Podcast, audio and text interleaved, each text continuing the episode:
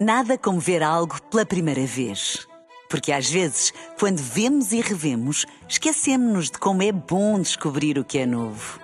Agora imagine que viu o mundo sempre como se fosse a primeira vez. Zais. Veja como se fosse a primeira vez. Boa noite, são 11 horas 10 nos Açores. Na rádio, no digital, em podcast. Música para sentir, informação para decidir.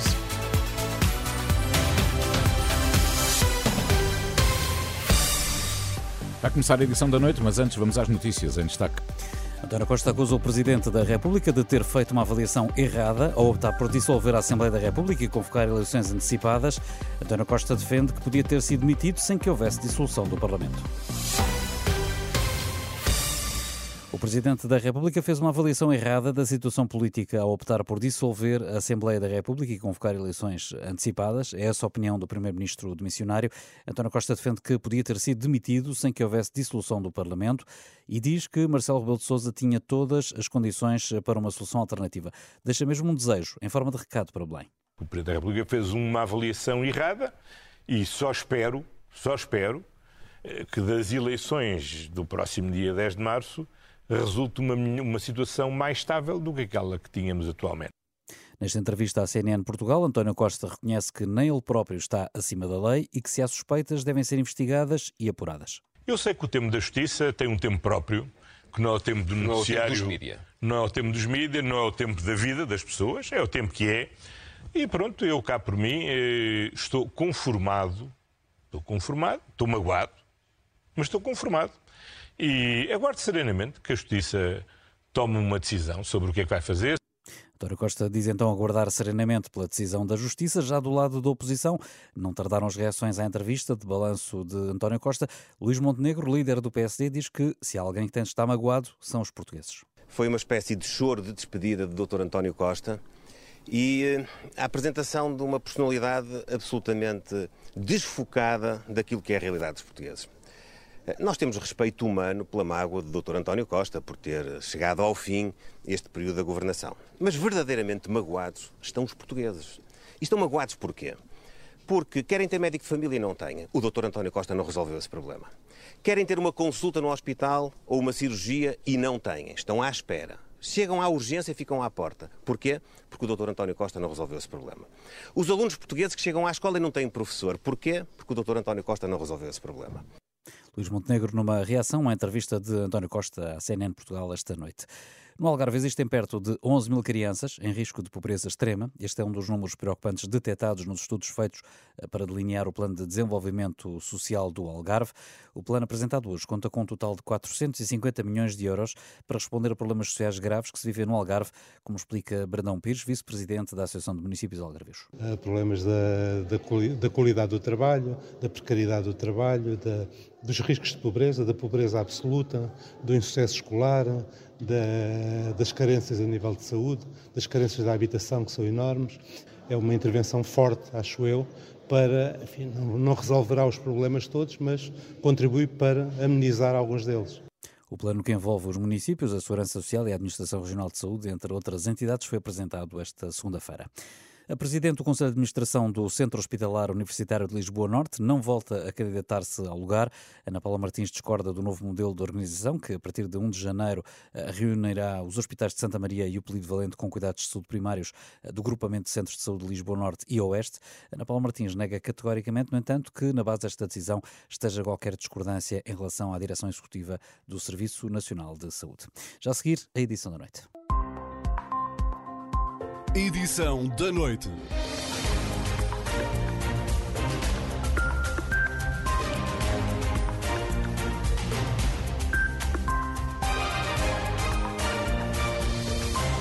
Está com a edição da noite da Renascença. Esta segunda-feira, a União Europeia decidiu avançar com um pacote de sanções contra colonos na Cisjordânia. Os 27 chefes da diplomacia chegaram a acordo sobre a necessidade de colocar um travão às ocupações israelitas. Por razões eh, ideológicas, religiosas ou de delegada segurança, mais de meio milhão de colonos israelitas eh, desafia há anos a lei internacional e vai encurtando o espaço para um futuro Estado palestiniano. Desde que a guerra entre Israel e o Hamas começou, registaram-se mais de 300 ataques violentos por parte de colonos. A jornalista Catarina Santos, enviada especial da Renascença ao Médio Oriente, visitou um dos maiores aglomerados israelitas da Cisjordânia, onde a retirada de gás em 2005 é usada para justificar a presença naquele território. Uma estrutura coberta de painéis solares abriga mais de 300 vacas. Lá dentro alinham-se cerca de 20 estações de extração de leite. O homem que opera as máquinas calçou luvas, mas não tirou a espingarda das costas. Uma das coisas que adoro na ordenha de vacas é que a terra de Israel foi abençoada como a terra que emana leite e mel. E aqui é onde posso ver essa profecia, essa promessa divina em frente dos meus olhos. Rabi e pai de seis filhos, Benji Myers é um homem viajado. Nasceu no Reino Unido, viveu na Austrália e nos Estados Unidos. Desde 2011, escolheu viver em Migdalos, um de vários colonatos que compõem o complexo de Gush Etzion.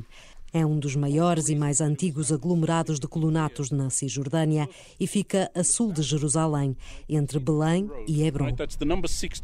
No vale, em frente, fica a Estrada 60, que atravessa toda a Cisjordânia.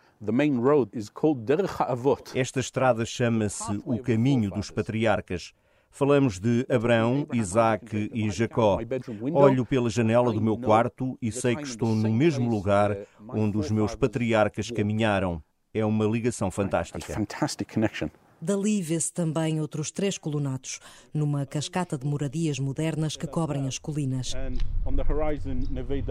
De acordo com várias resoluções das Nações Unidas, todos os colonatos israelitas nos territórios palestinianos ocupados em 1967 são ilegais. Benji Myers discorda.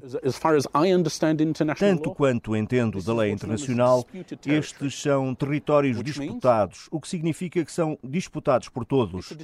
Todos os lados envolvidos dizem que esta é a sua terra. A Cisjordânia foi dividida em três áreas pelos Acordos de Oslo em 1993, uma solução que deveria ser temporária até um acordo de paz final ser alcançado. 30 anos depois, cerca de 2,8 milhões de palestinianos vivem acantonados entre as áreas A e B, controladas parcialmente pela Autoridade Palestiniana. A área C ocupa mais de 60% do território e é inteiramente controlada por Israel. É onde se localizam os colonatos, que têm já mais de meio milhão de habitantes. A sul de Migdalos, para lá da vedação de arame farpado que cerca toda a área, avista-se a cidade palestiniana de Beit Fajar. Desde 7 de outubro, a estrada que a ligava a Migdalos está interdita. Apenas o exército pode utilizá-la.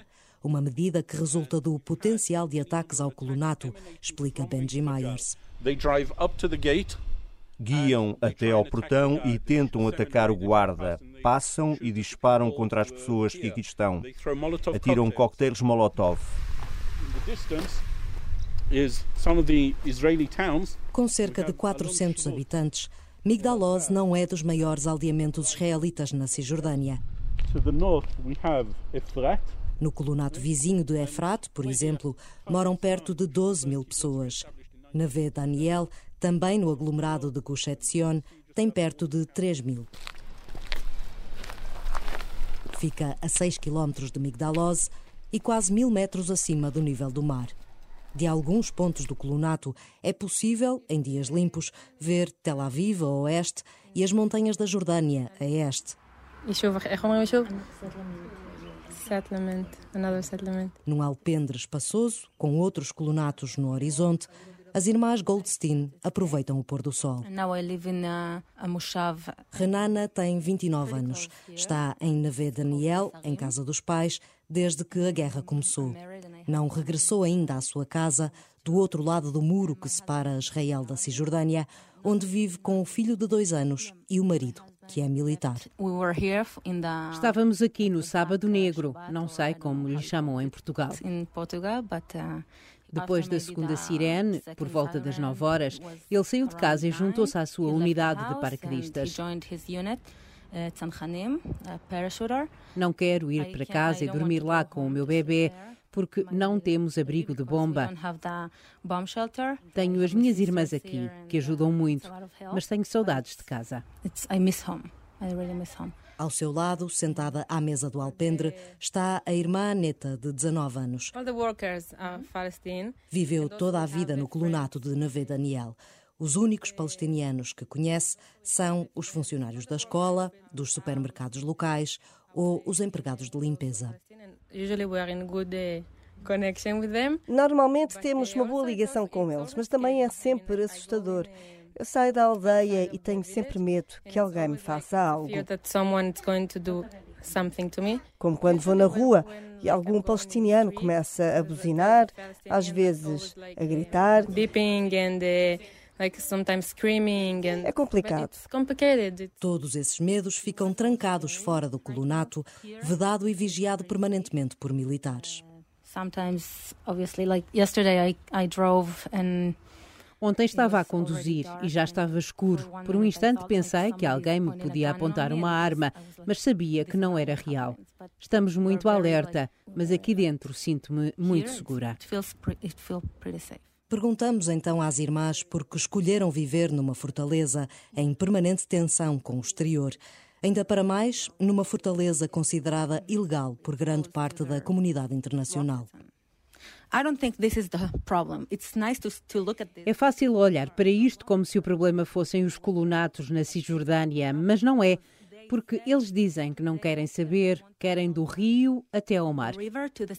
Eles não querem o que está aqui desde 1967 ou 1948, eles querem tudo, não importa. Eles chamam a Tel Aviv um colonato. Se lhes dermos estes lugares, vão disparar contra Tel Aviv a partir daqui.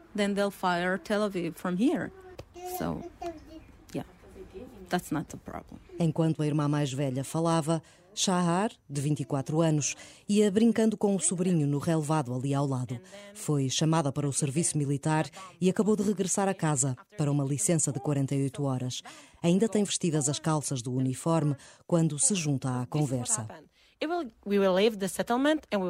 Nós dávamos-lhes os colonatos de toda a Cisjordânia e todo o território de Israel seria atacado. Eles não viveriam em paz. Isso foi o que eles disseram em Gush Katif, em 2005. Sha'ar refere-se a um antigo colonato no sul da faixa de Gaza, evacuado quando Israel se retirou do território em 2005. Não importa quanto lhes dermos, eles simplesmente estarão mais perto para atacar todo o país. Eles não nos querem aqui, em todo o território de Israel. Desde o início da guerra, a ONU registrou mais de 300 ataques de colonos a palestinianos. Pelo menos oito civis morreram. Renana desaprova essas ações, mas também as relativiza. Fico furiosa quando um judeu faz isso, porque não é aquilo em que acredito e porque faz com que todos pareçamos violentos. Estamos a tentar não o ser. Estamos a tentar proteger os civis, seguir uma moral, mas estes episódios são muito, muito maus. Mas há muitos mais vindos do outro lado other side. O mesmo argumento que ouvimos de Benji Myers no colonato vizinho de Migdalos. Faço-lhe uma pergunta. De quantos incidentes ouviu falar relacionados com lançamento de pedras contra carros israelitas? E de carros com matrícula amarela israelita serem alvo de tiros? Há outras coisas a acontecer Sim, infelizmente. E a lei tem de lidar com isso. As pessoas não devem tomar a lei nas suas mãos. Contudo, sejam justos. Logo a seguir aos ataques do Hamas em solo israelita, o ministro da Segurança Nacional, o ultranacionalista Itamar Ben-Gvir, anunciou que iria distribuir mais de 10 mil armas pelos civis, incluindo colonos da Cisjordânia, e também simplificar o processo para obtenção de licença de porte de arma. Agora, Benji Myers nunca larga a sua espingarda. A minha arma serve especificamente para me proteger, proteger a minha família e a minha casa. Se Deus nos livre, algo acontecesse agora, no meio desta entrevista, se ouvíssemos o alarme infiltração terrorista, a primeira coisa que faria era correr para a minha casa a 20 metros daqui e ficaria em guarda para proteger as minhas crianças. Benji Myers e as irmãs Goldstein repetem constantemente que gostavam de poder ter relações pacíficas com os vizinhos. E se a única forma de o conseguir implicasse que todos os colonos saíssem da Cisjordânia? Seria um evento muito, muito triste, porque temos uma ligação de mais de 4 mil anos a este lugar. Se isso fosse o necessário para trazer a paz, de verdade, e não como quando saímos em 2005 de Gaza, seria um preço que poderia valer a pena pagar mas não sei como se consegue garantias disso, tendo em conta que tivemos garantias no passado e elas foram destruídas por rockets. Shahar Goldstein vai mais longe e rejeita liminarmente a hipótese de um dia ter de deixar o lugar onde cresceu.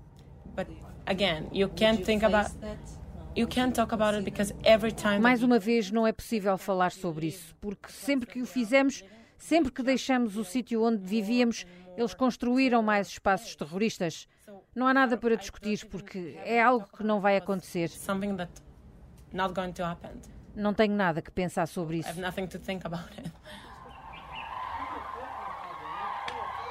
Não é certo que papel terão os colonatos israelitas no pós-guerra. À procura da resposta, a Cisjordânia vai prosseguindo a vida em tensão, de olhos postos em Gaza.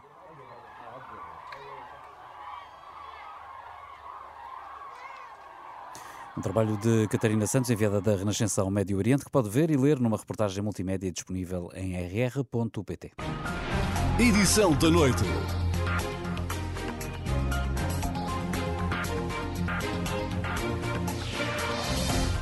Quero ver para querer uma decisão sobre o novo aeroporto. É o desabafo de Augusto Mateus, ex-ministro da Economia, sobre um tema em que tem estado envolvido nas últimas décadas. Coordenou o estudo para a nova cidade aeroportuária da OTA em 2007. Um ano depois, a consultora Augusto Mateus e Associados foi corresponsável pelo estudo de impacto ambiental para Alcochete, Agora foi um dos peritos contactados eh, pela Comissão Técnica que avaliou as localizações. Ouvido pela Renascença, não aponta preferências, mas explica que atributos deve ter a melhor localização, recupera ainda argumentos antigos e diz que mais importante do que o local é o modelo do aeroporto que deve assentar numa cidade aeroportuária. Uma entrevista à margem da apresentação de um novo estudo, onde defende o alívio fiscal das empresas em seis pontos percentuais. Eh, nós temos eh, em Portugal um fraco nível de investimento público e privado quando uma empresa produz riqueza, obviamente tem duas funções básicas. Uma é remunerar quem investiu nessa empresa, e portanto é distribuir lucros para compensar quem investiu, e a outra é garantir que a empresa tem condições para investir de forma sustentável. O que é investir de forma sustentável? É com os seus próprios recursos, é o chamado autofinanciamento. E, portanto, há uma parte da tributação dos lucros que se for excessiva, diminui o esforço de autoinvestimento das empresas, autofinanciado. Não tem nada a ver com a distribuição dos lucros. E, portanto, a economia portuguesa padece de uma insuficiente taxa de poupança das empresas. Como é que eu posso estimular? Eu tenho uma margem para poder ter incentivos a que as empresas poupem e investam em vez de poupar e distribuir aos seus acionistas. E, seis pontos percentuais. Seis pontos percentuais. É significativo. A outra medida que é sugerida é descomplicar. O estudo que aponta é tudo no sentido de competitividade, competitividade não custo, qualidade, segurança, capital humano, criatividade, cultura. Portanto, não, não tem nada a ver com as propostas em que quase automaticamente, se abaixar os impostos, tudo se resolve. Não é nada disso.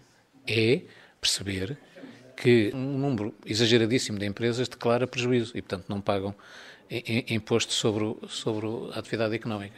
Portanto, eh, faz também uma proposta de um imposto sobre as empresas, eh, muito simplificado, ligeiro, mas em que todos pagam impostos e todos contribuem para o desenvolvimento económico do país. E, e sugere também um novo regime para os incentivos fiscais? Os incentivos fiscais são muito fáceis de definir, mas difíceis de executar, porque é nem de menos nem de mais. Eh, aqui o que é que é preciso? É, obviamente, ter controle sobre os incentivos. Eu não posso ter incentivos que já não se aplicam. Não é? Eu mantive durante todo o tempo incentivos há bonificação de taxas de juros, desde o princípio dos anos 90 no século passado. Portanto, não faz sentido. Os incentivos têm que ser de vida curta. Eu, eu quero incentivar a introdução de genéricos. Não vou ter incentivos durante 20 anos. Vou ter incentivos para introduzir os genéricos e depois normaliza. Portanto, os incentivos não podem ser o provisório definitivo português. Outra questão que me chamou a atenção neste estudo é a questão do turismo e do consumo. Nos últimos 16 anos, eh, desde a crise do subprime, cresceu mais o consumo de, de, dos turistas do que dos residentes. O que é que isso revela do nosso país? Há uma cantiga de um, um, artista brasileiro que eu gosto muito e que diz qualquer coisa como quem sabe faz agora, não espera acontecer. O que, aconteceu em Portugal foi que eh, aconteceu o turismo um conjunto de boas empresas tiveram uma oportunidade de ouro para fazerem coisas muito bem feitas, mas do ponto de vista global houve um desencontro entre o país e o turismo. E, portanto, em vez de dizer mal do turismo, nós temos que conseguir reorientar o país para o turismo e o, e o, turismo para o país. Isto é, o turismo tem que dar mais ao país e o país tem que saber melhor onde faz turismo, onde não faz turismo, que turismo é que faz. E, portanto, o, que o estudo chama a atenção é para que eh, o desequilíbrio entre o ritmo de crescimento do consumo dos não residentes e o ritmo de crescimento dos residentes desafia a política económica, não a política financeira, a política económica, a política da competitividade, a política da orientação do investimento para atividades indutoras de riqueza de forma sustentável e equilibrada do ponto de vista social é fazer uma grande transformação. Não é mau para Portugal ter subido, como subiu, na escala da atratividade turística. É mau para Portugal não ter sabido converter isso na utilização de todas as oportunidades para criar a riqueza que pode criar eh, com o turismo e, ao mesmo tempo, não desequilibrar os incentivos que dá aos não residentes em contrapartida de desincentivos aos residentes. Portanto, eu não tenho que infernizar a vida a alguns segmentos da sociedade portuguesa para ter turismo, antes pelo contrário. O turismo é uma jazida de criação de riqueza que nós devemos saber aproveitar de forma sustentável. É, portanto, critica uh, medidas como uh, a que aconteceu agora com o Orçamento de Estado e o IRS para os não residentes. Não. Uh, o, o, problema são os zigue-zagues o, o país vai descobrindo que devia ter feito de outra maneira. O país vai descobrindo que não devia ter dado o tipo de incentivos que deu ao alojamento local.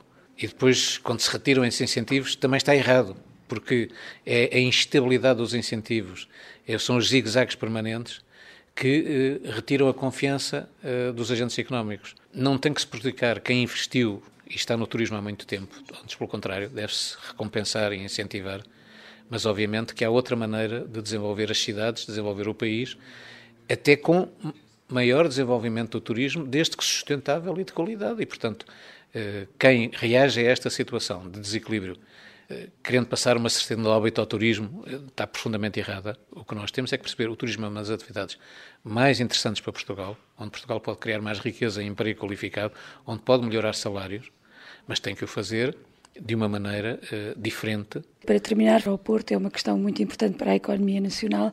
Foi agora uh, publicado Sim, o, estudo, o, o estudo da Comissão Técnica, já, já fez uh, alguns estudos sobre esta matéria.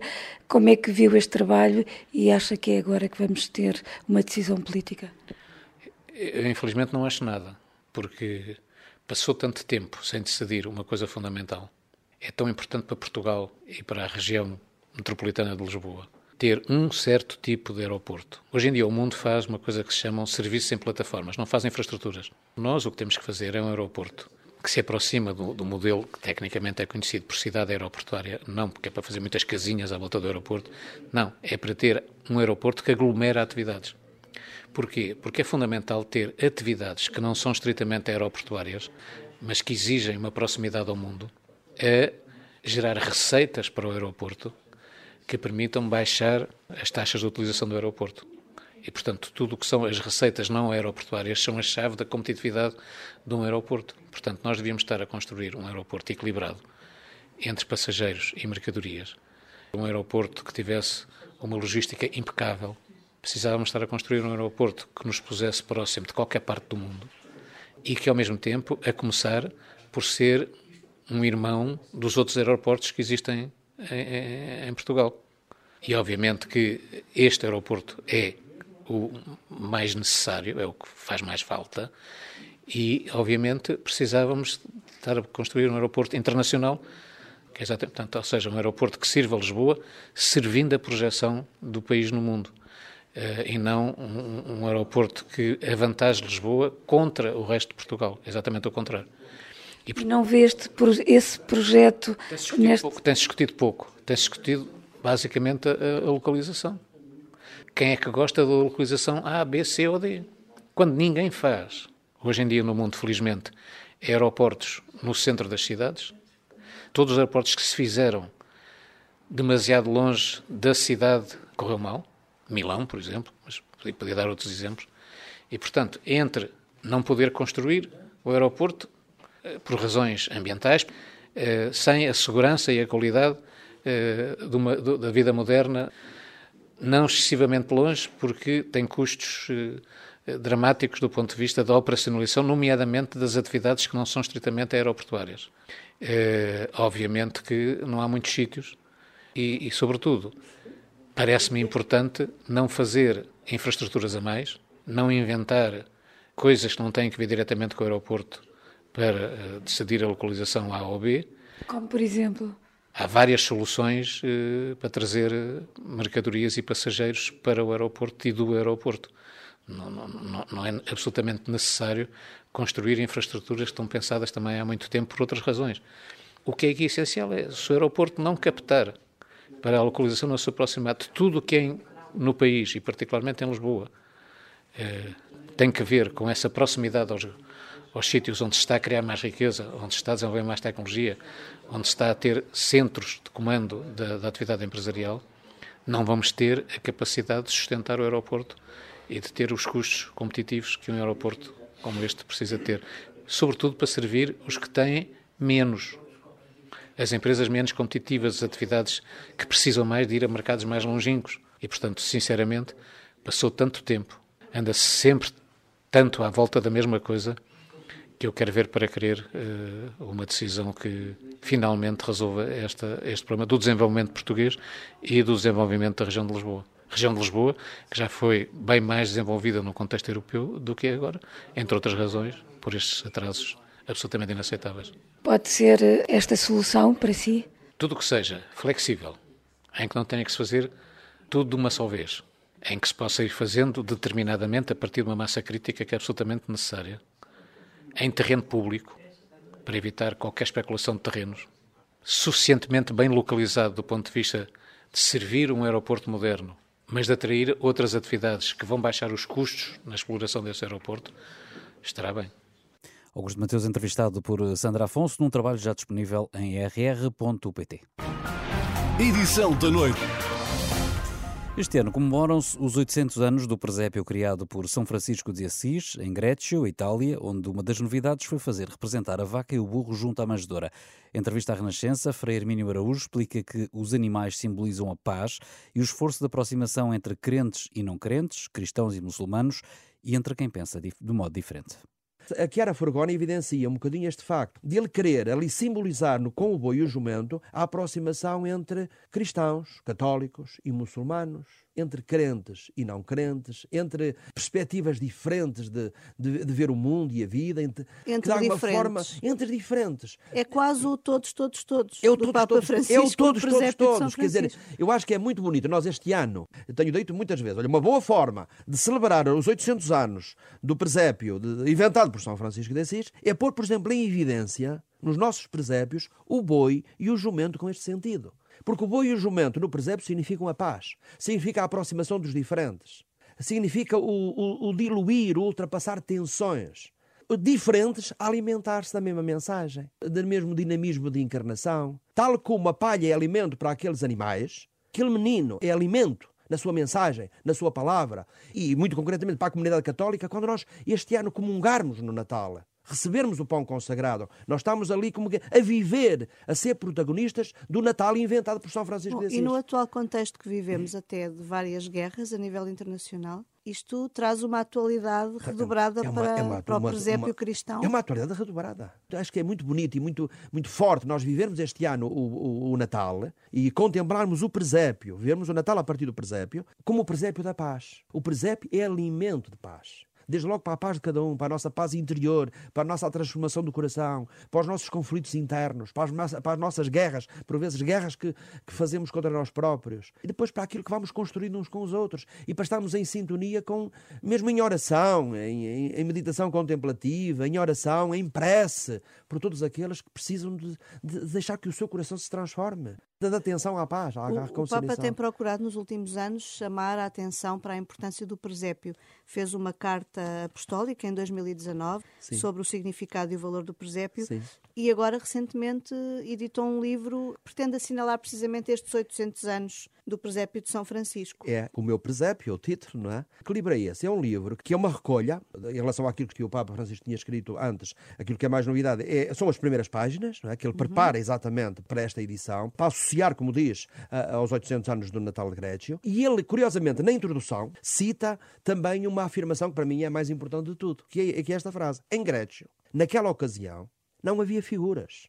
O presépio foi formado e vivido pelos que estavam presentes. Isto é muito importante. A tal ausência das tais figuras mais habituais, não é? Jesus, Maria, José, e estava lá só o boi e o jumento e a palha, e depois as pessoas estavam a celebrar a Eucaristia, etc. Portanto, o facto de não haver figuras é para nos envolver. Nós, nós somos as figuras. Esta é uma frase que resume muito bem tudo isto que estamos, que estamos aqui a, tentar dizer. O presépio foi formado e, e vivido pelos que estavam presentes. E é isso que nós somos convidados, a tornar-nos presentes no presépio. A pessoa de Jesus é presente para nós, mas nós também somos, tornamos-nos presentes. Sabemos que no Ocidente industrializado, ao longo dos anos, foram surgindo outros símbolos eh, para o Natal, eh, mais comerciais, mais pagãos. Há o risco de se perder esta tradição do presépio ou, ou os cristãos continuam a saber mantê-la? Apesar da concorrência desses outros símbolos mais, mais comerciais. Acho que há um risco. Aliás, a, a, estas palavras, de, estes textos do Papa vêm um bocadinho ao encontro, tendo consciência disso. Ele diz mesmo, utiliza uma expressão que também é significativa, que é ver o presépio até como um meio de evangelização, de, de dinamismo evangélico, não é? Às vezes as pessoas têm menos contato com os textos, com essas formas de evangelização, mas uh, o, o presépio pode ser um potencial muito, muito, muito significativo de evangelização, de encontro com o Evangelho, de encontro com estes valores do, do menino de Belém. E por vezes podemos uh, perder isso. Perder isso quando, quando introduzimos e quando pomos em evidência, sobretudo, outros símbolos. É. A Igreja também tem de dinamizar os cristãos para isso, ensinar-lhes a interpretar o presépio. Exatamente, exatamente. Perceber que o presépio não é apenas um, algo de, de ornamentação, não é? Mas é algo que nos, que nos remete, sobretudo, por uma experiência interior, por uma experiência espiritual. Não é apenas um, algo da exterior, mas é algo que nos deve motivar ao interior. Mas por isso tem que haver pedagogia. Este ano, onde é que encontramos a Gruta de Belém? No mundo que nos rodeia? Onde é que está o presépio? Eu acho que os grandes lugares do, do, presépio são os lugares, essencialmente os lugares de guerra, neste Natal. Os lugares onde estão os mais frágeis, os mais vulneráveis, as, as vítimas de tudo isso. Celebrar o, o Natal este ano ser presépio, mais do que fazer ser presépio este ano, significa, por exemplo, comprometermos muito concretamente pela paz. A paz é uma urgência. Fazendo contraponto àqueles que teimosamente persistem na guerra, nós temos que teimosamente persistir na paz. E celebrar uh, o Natal de Grécio, estes, estes 800 anos do presépio inventado por São Francisco de Assis, tal como ele quis, uh, é implicar-nos na paz, na construção da paz, teimosamente pela paz. O Frei Hermínio Araújo, em entrevista à jornalista Angela Roque, num ano em que se comemora os 800 anos do presépio criado por São Francisco de Assis. Fica por aqui a edição da noite. Edição da noite.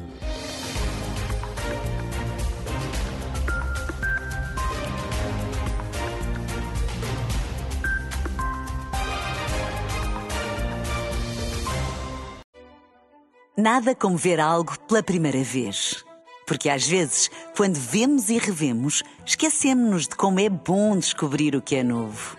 Agora imagine que viu o mundo sempre como se fosse a primeira vez. Zais. Veja como se fosse a primeira vez.